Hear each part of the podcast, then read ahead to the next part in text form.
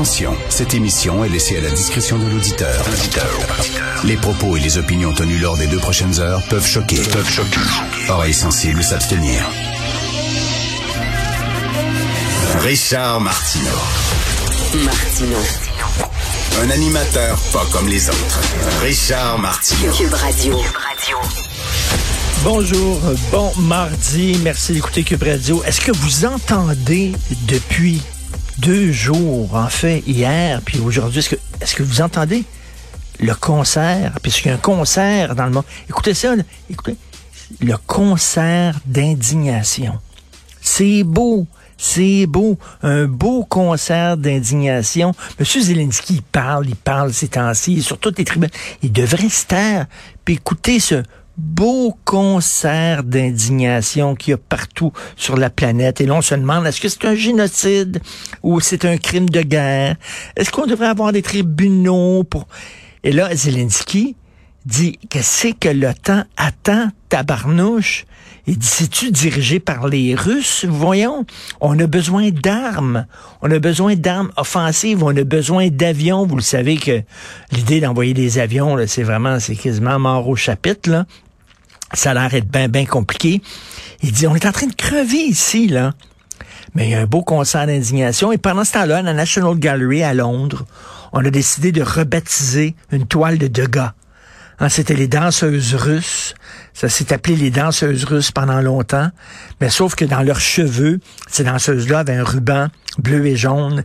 Et ça fait longtemps que les Ukrainiens disent, ben, ce sont pas des danseuses russes, ce sont des danseuses ukrainiennes. Alors là, hey, on dit que l'Occident n'agit pas, que l'Occident fait rien. Attends une minute, toi, là.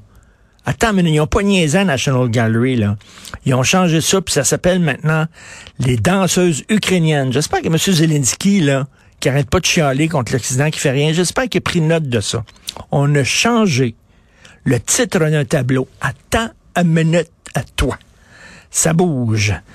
Alors, c'est épouvantable. Si vous avez le cœur un peu fragile, euh, ne regardez pas la page 26 et 27 du Journal de Montréal. C'est probablement la photo la plus dure que j'ai vue euh, du conflit. J'imagine qu'il y a eu beaucoup de discussions au journal en disant est-ce qu'on la publie, est-ce qu'on la publie pas? Euh, ils l'ont publié parce qu'ils veulent montrer le vrai visage de la guerre. Ils ne veulent pas cacher ce qui se passe là-bas et c'est tant mieux. C'est une fausse commune qu'on a commencé à, à déblayer à déterrer et on voit des, des, des cadavres des, des, des, qui ont été jetés comme ça et enterrés avec du sang par-dessus dans une fosse commune. C'est épouvantable ce qui se passe là-bas. C'est épouvantable. Et Caroline Fourest, qui est une essayiste française, dit si ça, là, si ça, c'est le fait de soldats réguliers de l'armée russe, imaginez ce qu'on va découvrir dans les régions où il y a eu l'escouade Wagner. Tu sais, l'escouade Wagner, là, la gang, là, Wagner, c'est des mercenaires sans foi ni loi, des mercenaires sanguinaires, complètement fous, qui ont été embauchés, des néo-nazis. C'est assez drôle quand même parce que c'est assez ironique. Poutine dit qu'il faut dénazifier l'Ukraine. Or, il fait affaire avec des mercenaires néo-nazis euh, qui s'appellent le groupe Wagner. Et le groupe Wagner sont rentrés, sont présents dans certaines villes. Et là, Caroline Fourest a dit, si ça, c'est le fait de soldats réguliers de l'armée russe, imaginez ce qu'on va trouver quand on va, et on va rentrer dans les villes où il y avait le groupe Wagner. Ça va être délirant.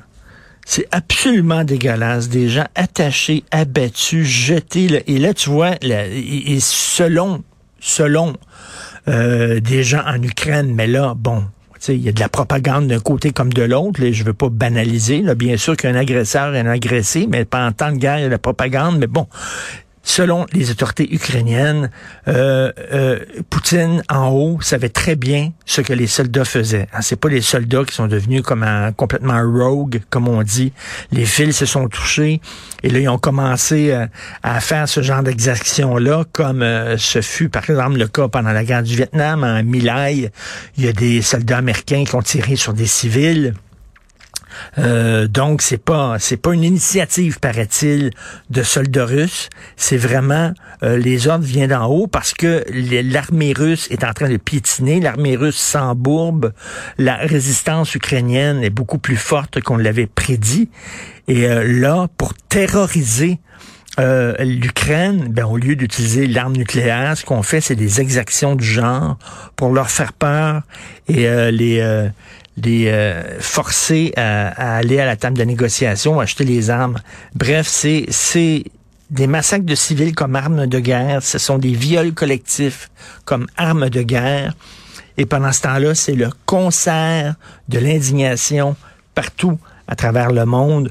Comment les Ukrainiens vont nous juger une fois cette guerre terminée? Quel genre de regard ils vont porter sur nous? C'est la mauvaise conscience de l'Occident. Hein? On est là, il faut se battre pour nos valeurs. Eux se battent justement pour les valeurs démocratiques. Eux se battent pour les valeurs occidentales.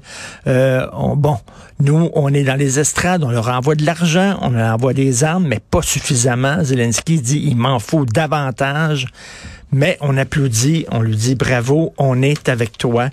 Une fois terminé, l'Ukraine va nous regarder et va pouvoir nous dire qu'est-ce que vous avez fait concrètement pour nous.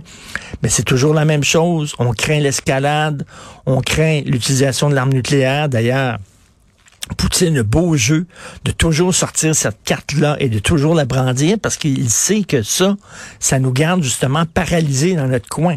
Hein? Il joue le gars qui est fou. Le gars est-il si fou que ça?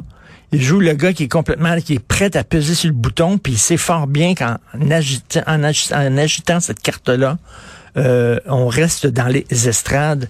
Bref, c'est absolument épouvantable ce qui se passe, bien sûr. Euh, nous allons discuter, bien sûr, avec Jean-François Lisée et Thomas Macaire.